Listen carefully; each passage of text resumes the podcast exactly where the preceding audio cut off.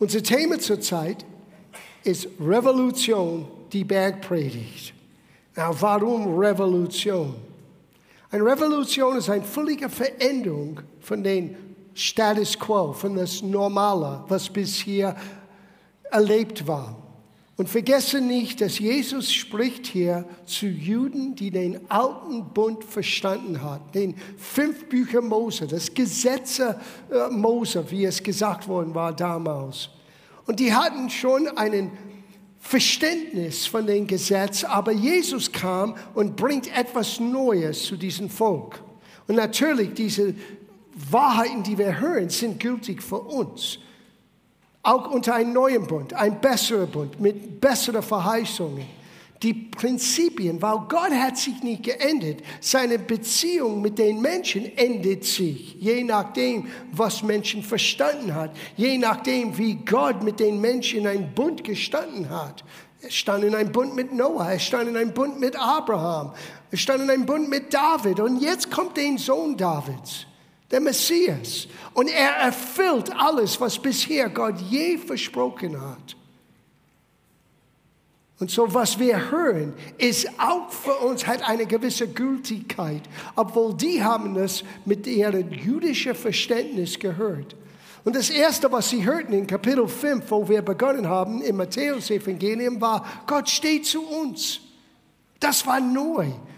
Sie bis hier Gerechtigkeit und ein rechter Stand vor Gott wurde nur erlebt, wenn du Perfektion, wenn du geleistet hast, wenn du alles getan hast, was das Gesetz sagte.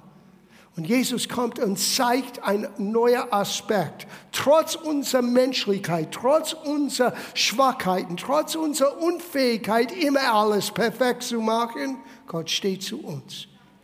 Die Sanftmütigen, die Trauenden, die geistliche Armen. Das ist die Seligpreisung. Und das Wort selig heißt auf Neudeutsch happy. You are happy, you're glücklich, wenn du verstehst, dass Gott zu dir steht.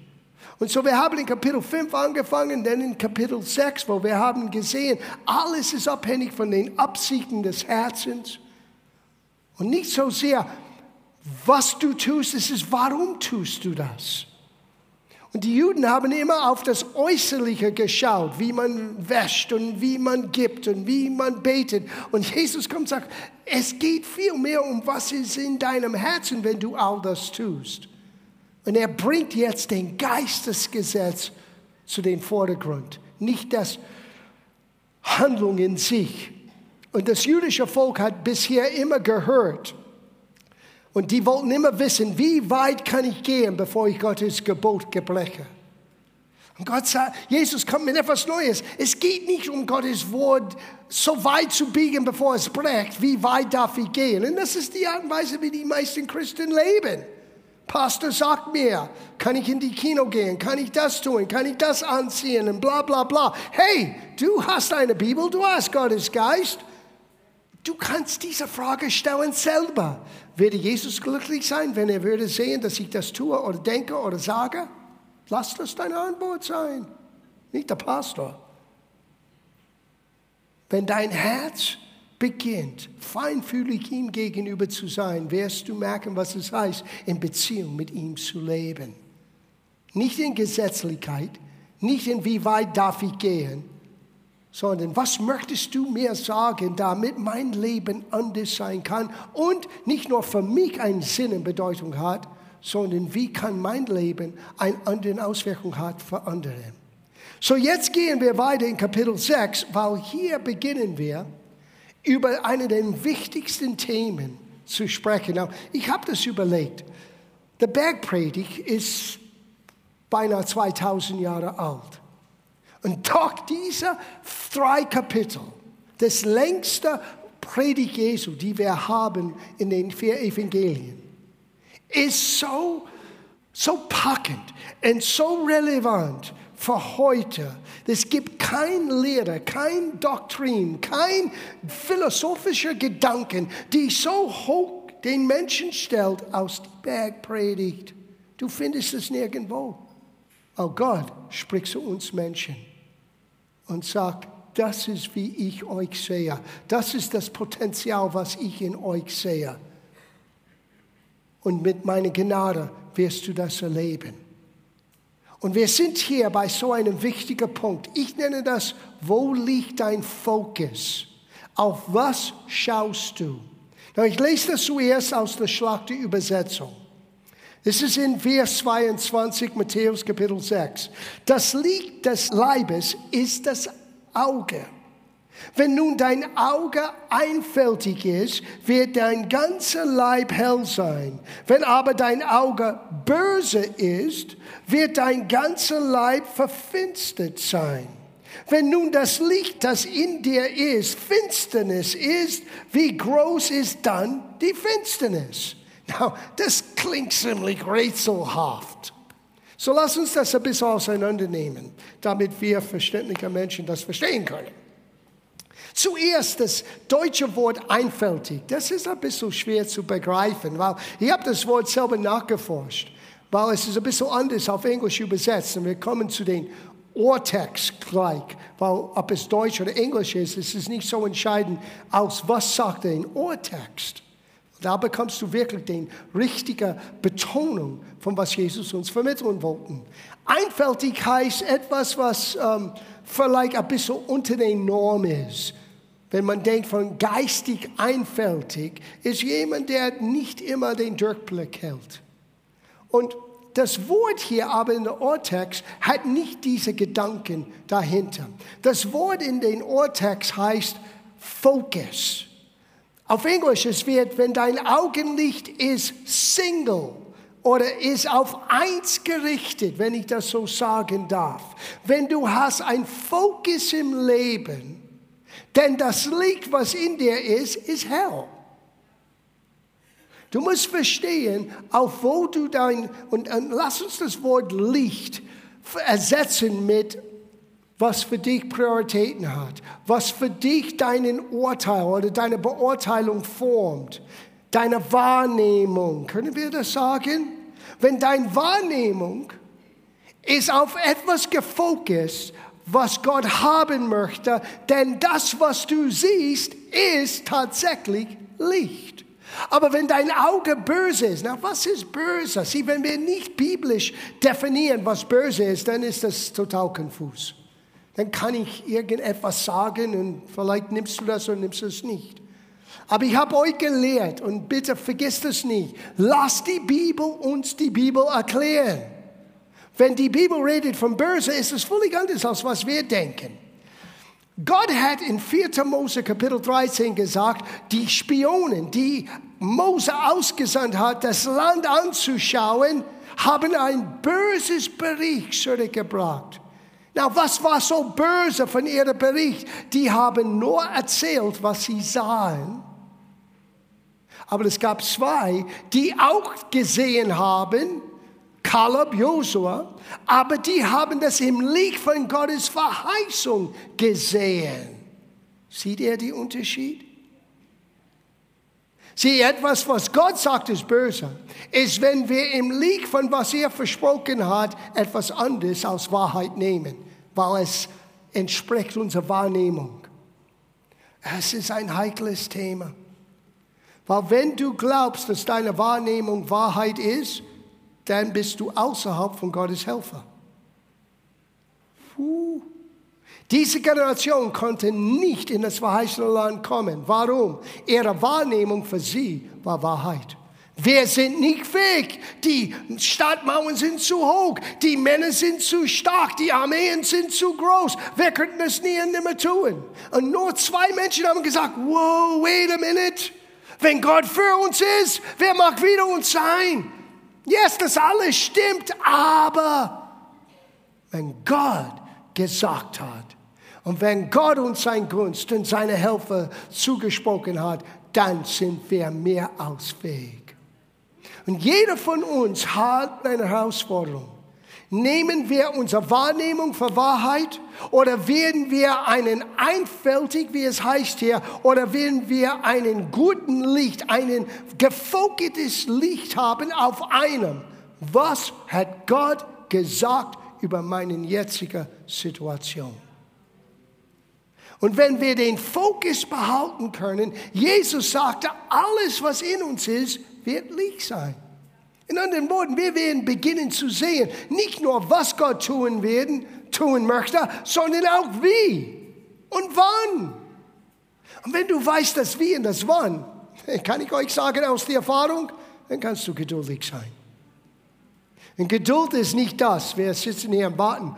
Biblische Geduld ist vielmehr Ausdauer, Beständigkeit gemeint dann kannst du jeden Tag mit Freude aufstehen und sagen, trotz Hitze, trotz Kälte, trotz scheinbar Mangel oder scheinbar Überfluss, ich weiß eines, Gott sorgt für mich. Ich weiß eines, Gott wird mich durch diesen Tal bringen und ich werde auf die andere Seite landen und ich werde Gott zujubeln und ihn preisen.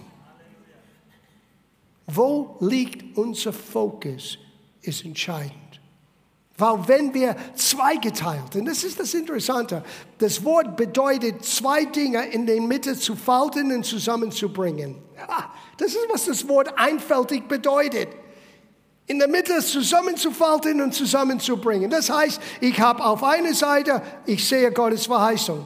Habe auf der anderen Seite etwas im Natürlichen, was widerspricht, was ich gelesen habe. Und ich bringe die zwei zusammen und ich sage für mich, Gottes Wort wird den Oberhand gewinnen. Gottes Wort wird den letztes Wort haben. Gottes Verheißung wird mein Leben bestimmen. Und dann plötzlich, wie ich die Situation beurteile, endet sich. Oh Gott schenkt mir mehr Licht und auch für dich. Wo liegt unser Fokus dran? Now hier, ich möchte das vorlesen, etwas, was ich rausgeholt habe, was ich glaube euch hilft. Weil das Ganze mit Fokus hat zu tun mit einer Veränderung unserer Absichten des Herzens. Wir müssen uns selber fragen, sind wir gottzentriert oder selbstzentriert? Was bestimmt und was motiviert uns und was bringt uns voran? Ich gebe euch ein paar Unterschiede zwischen ein selbstzentrierter Mensch und ein gottzentrierter Mensch.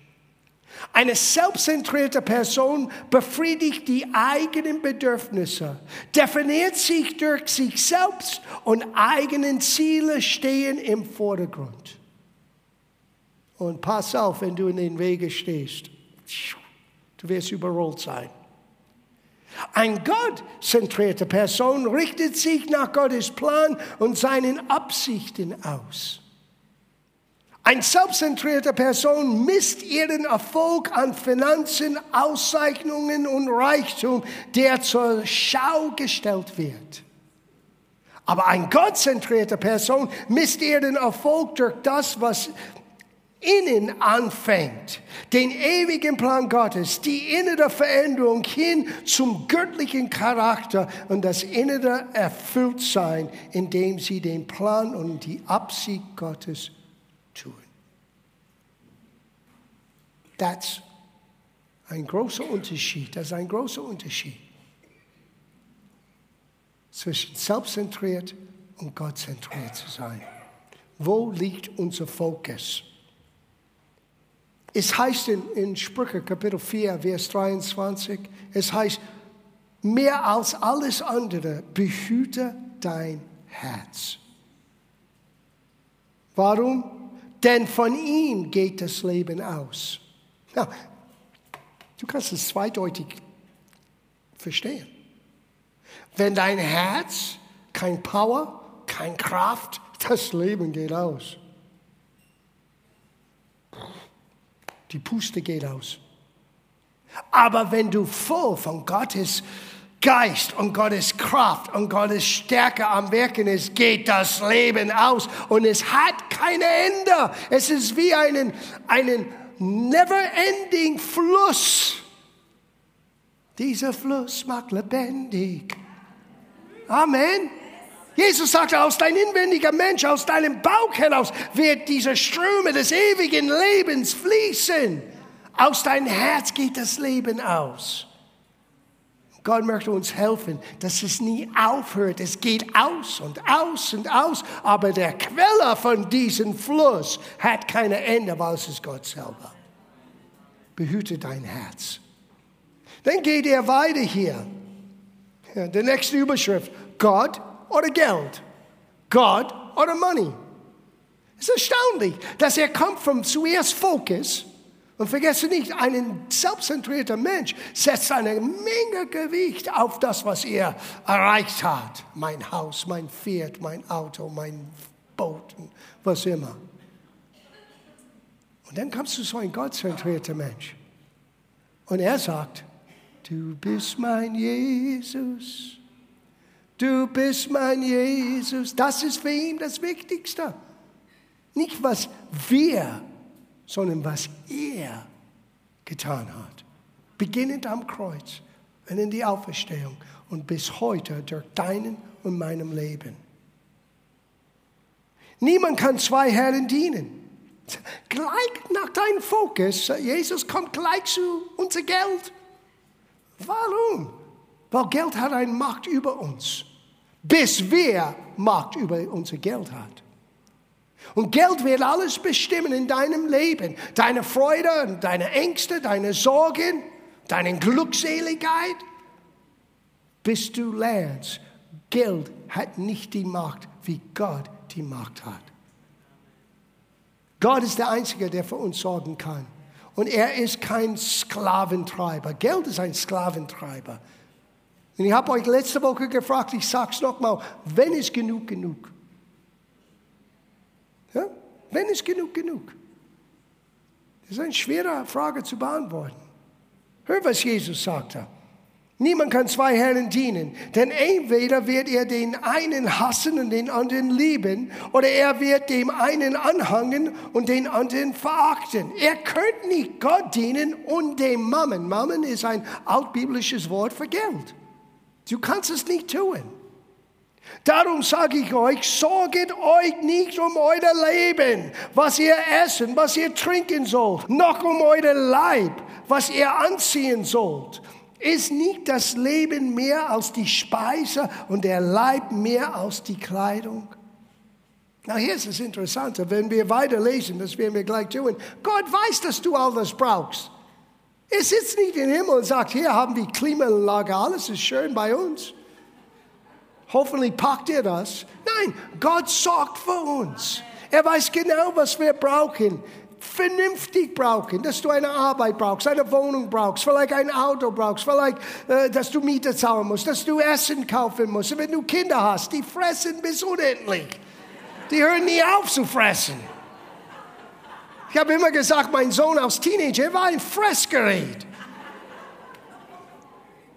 Und Gott weiß das. Er sagt, es ist unmöglich, Gott in Geld zu dienen. Aber ich sage euch ein Geheimnis. Es ist möglich, Gott zu dienen und Geld zu benutzen. Lass Geld nicht dein Leben bestimmen. Lass uns weiterlesen. Seht die Vögel des Himmels an. Sie sehen nicht und ernten nicht. Sie sammeln auch nicht in die Scheunen. Und euer himmlischer Vater nährt sich doch. Seid ihr nicht viel mehr wert als sie? Warum seid ihr viel mehr wert? Weil du bist in Gottes Ebenbild geschaffen. Und du bist fähig zu sehen, zu ernten, mit Absicht zu bauen, zu planen, etwas zu tun. Ein Vogel lebt den, aus der Natur, wie es kommt. Aber du bist anders. Sie vergesse nicht, wo das Ganze, den, den Kontext wird den Aussagen bestimmen. Der Kontext ist Fokus. Wo legst du deinen, den Gewicht in dein Leben? Faltest du den zwei zusammen? Schaust du Gottes Wort an im Licht von deiner Situation? Lass deine Wahrnehmung Wahrheit sein. Und das wird dich treffen, wenn du um deinen eigenen Überleben kommst, mit was du hast und was du brauchst. So übergeistlich ist der Bergpredigt nicht. Es ist sehr praktisch, sehr geerdet, könnte man sagen. Gott weiß genau, in welcher Situation wir jetzt leben. Und denke nicht, dass er das nicht sieht. Aber seine Wege sind anders als menschliche Wege.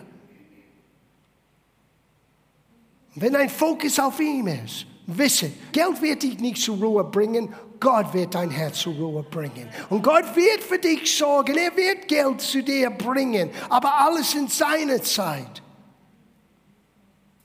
Und ich sage es nochmal, und ich habe das mehr als hunderte von Mauern gesagt.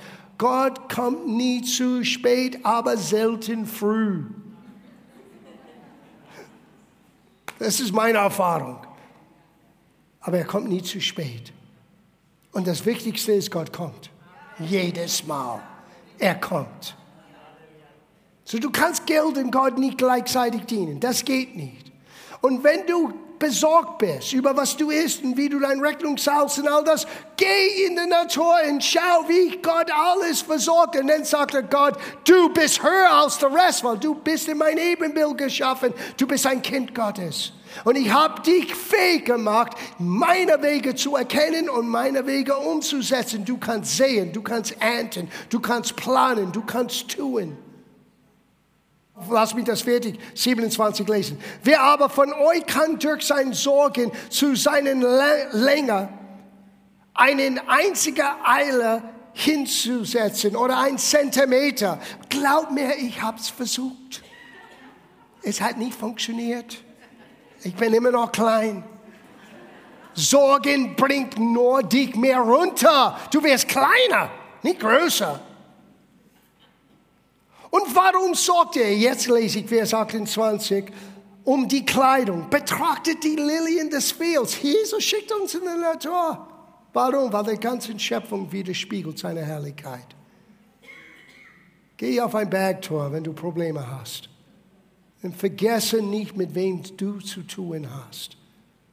Er sorgt für die Vögel, er sorgt für die Blumen. Und er sagte hier, Betrachtet die Lilien des Feldes, wie sie wachsen. Sie arbeiten nicht, sie spinnen nicht. Die können nichts tun für ihre Situation. Wir sind anders. Wir können arbeiten, wir können planen, wir können Dinge tun, wir können selber Dinge hervorbringen. Kreativ sein. Gott möchte, dass du kreativ bist, dass du Gedanken bekommst und umsetzt. Und es wird nicht nur dich segnen, es wird andere Menschen glücklich machen. Sie arbeiten nicht und spinnen nicht. Ich sage euch aber, dass auch Salomo in aller seiner Herrlichkeit nicht gekleidet gewesen ist wie deren einer. Wenn nun Gott das Gras des Feldes, das heute steht und morgen in den Ofen geworfen wird, also kleidet, wird er das nicht viel mehr auch euch tun, ihr Kleingläubigen. Darum sollt ihr nicht sorgen und sagen. Now, auf Englisch das heißt, darum nimm nicht der Sorge, indem du sagst. Lerne etwas heute Morgen. Du kannst deinen Kopf nicht vom Sorgen völlig immer frei halten. Gedanken kommen. Der Feind wird immer eine feurige Pfeile senden in Richtung deiner Gedanken. Sorge, mache Sorge, mache Sorge. Du wirst nicht genug haben, du schaffst es nicht, du hast nicht genug Kraft und und und und. Sobald dass du beginnst, diese Lügen auch auszusprechen, du hast gerade den Sorgen zu deinen eigenen gemacht. Nimm nicht der Sorgen an, indem du es sagst. Das ist, was Jesus wortwörtlich sagte. Nimm nicht der Sorgen an, indem du es sagst. Was werden wir essen oder was werden wir trinken oder womit werden wir uns kleiden? Die Menschen damals hatten genauso den alltäglichen Probleme wie wir alle heute. Denn nach all diesen Dingen trachten die Heiden. Aber euer himmlischer Vater weiß, dass er das alles bedürft. Ja, denn was ist das Problem? Das Problem ist, wir müssen hier mit unserem Herzen zurückkommen, weil aus dem Herzen fließt das Leben aus. Und wenn wir nicht ein verändertes Herz haben, was nutzt alle Kleidung und Wohnungen und Essen und all das? Gott möchte dein Herz verändern, mein Herz verändern. Und manchmal müssen wir durch einiges gehen, um an den Ort zu sein, wo Gott uns haben möchte. Und statt dass wir mit Händen und Füßen widerstehen und sagen, na, ich habe gelernt, es geht viel leichter, wenn ich sage, okay Herr, ich füge mich hinein in deine Wille. Du bist der Chef, du weißt genau. Trachtet aber zuerst. Wir kennen diese Schriftsteller von so oft, wenn ein Opfer wäre erhoben. Aber schaut es in den Kontext. Stattdessen, dass du sorgst und dass du deinen Kopf kaputt machst mit all diesen Gedanken, stattdessen trachtet aber zuerst nach dem Reiche Gottes und nach seiner Gerechtigkeit oder das, was für ihn aufrichtig ist, korrekt ist. Wenn das beginnt, dein Herz zu bewegen, bist du auf der richtigen Weg. Dann weißt du, mein Fokus ist immer noch in der richtigen Weg. Auch wenn andere Menschen es nicht verstehen, it's gonna be okay. Gott wird mich, hin, Gott wird mich durchbringen.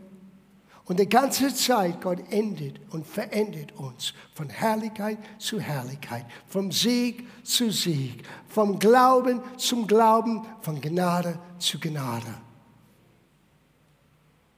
Trachtet zuerst nach dem Reich Gottes und nach seiner Gerechtigkeit, so wird euch solches alles hinzugelegt. Nicht nur den geistlichen Dingen, nicht nur die Veränderung deines Herzens, sondern auch das Essen auf deinen Tisch und der Miete zu zahlen und die Arbeit zu tun, damit du deinen Mieter bezahlen kannst. All das wird hinzugefügt, wenn deine Prioritäten sind richtig. Darum sollt ihr euch nicht sorgen um den anderen Morgen, denn der morgige Tag wird für das Seine sorgen. Jedem Tage genug sein eigenen Plager. Ich sage das ein bisschen entschärft. Jeden Tag hast du deine eigenen Herausforderungen. Und wenn du schon so beschäftigt bist mit morgen und übermorgen und du hast noch nie die Herausforderung von heute bewältigt, es wird dich irgendwann überwältigen. So ist es okay zu planen für die Zukunft, solange dass deine Planungen sehr weit gemacht sind. Mach deine Planung nie in Beton dann werden sie irgendwann brechen. Sei flexibel. Jakobus hat es so gesagt, sag, wenn der Herr so will, machen wir das und jenes. Es ist gut zu planen, gut vorzubereiten, aber immer flexibel. Vergesse nicht dieser Teil der Bergpredigt, die nie aufgeschrieben worden ist. Aber ich zitiere das immer. Gesegnet sind der Flexible, weil die werden nicht gebrochen werden. Ja? Jeden Tag hat seine eigenen Herausforderungen. Und wenn wir lernen, heute zu leben, hier ist die größte Gefahr. Wir Christen können sehr schnell in eine Illusion hineinkommen. Weil wir wollen etwas so gerne haben, dass wir schließen unsere Augen zu alles, zu Gottes Realität und der natürlichen Realität. Und wir überreden uns selber, es ist alles okay, aber das ist nicht aus dem Glauben, aus den Überzeugungen, aus dem Gebet, aus der Zeit mit Gott gekommen. Das ist aus unserem Wunschdenken gekommen. Jesus möchte nicht, dass wir in einer Illusion leben. Er möchte, dass wir heute. Hier, hier ist ein, ein Stück Weisheit. Wie weiß ich, ob ich in Vision lebe oder in Illusion lebe? Wenn du in Vision lebst, dann tust du jeden Tag etwas, um diese Vision zu erreichen. Wenn du in einer Illusion lebst, dann ich sag dir, was du tust. Du setzt dich hin und du sagst wenn das und das passiert, dann. Wenn das ist deine Aussprache, wenn das und das geschieht, dann. Dann lebst du in einer Illusion, weil das wird nie zustande kommen. Du musst heute beginnen mit Schritten, auch wenn es kleine Schritte sind, tu etwas in deine Vision, in Richtung deiner Vision zu gehen. Aber wenn du wartest, bis die Umstände, bis Gott kommt und der Erdbeben und der Blitz und was weiß ich alles, was Gott tun muss, denn ich sage dir jetzt im Vorfeld, du lebst in einer Illusion. Ich messe mein eigenes Leben so. Schaue ich immer auf, was mache ich heute? Arbeite ich ein Stück näher zu meinem Ziel? Oder warte ich? Gott möchte nicht, dass du wartest und wartest. Weißt du warum? Eine Hoffnung, die sie lange verzögert hat, macht dein Herz krank. Aber Hoffnung, die sich erfüllt hat, ist ein Lebensquelle. Tragte zuerst nach Gottes Reich. Sei knallhart mit dir selber, nicht mit anderen, mit dir selber. Wo bin ich gerade jetzt? Wo ist mein Fokus? Was hat mein Leben? Was bestimmt mein Leben? Mein Wünsche, meine Situation, mein Portemonnaie, meine äh, unerfüllte Wünsche, was weiß ich? Oder ist es wirklich, dass ich möchte Gott kennen und sein Plan für mein Leben erkennen und ausleben? Revolution, der Bergpredigt.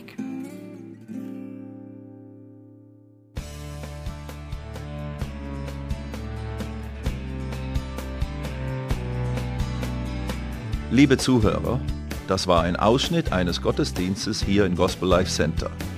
Auf unserer Website www.gospellifecenter.de können Sie die Notizen für diese und andere Predigten nachlesen und sich über die Arbeit vom Gospel Life Center informieren. Wir wünschen Ihnen Gottes Segen.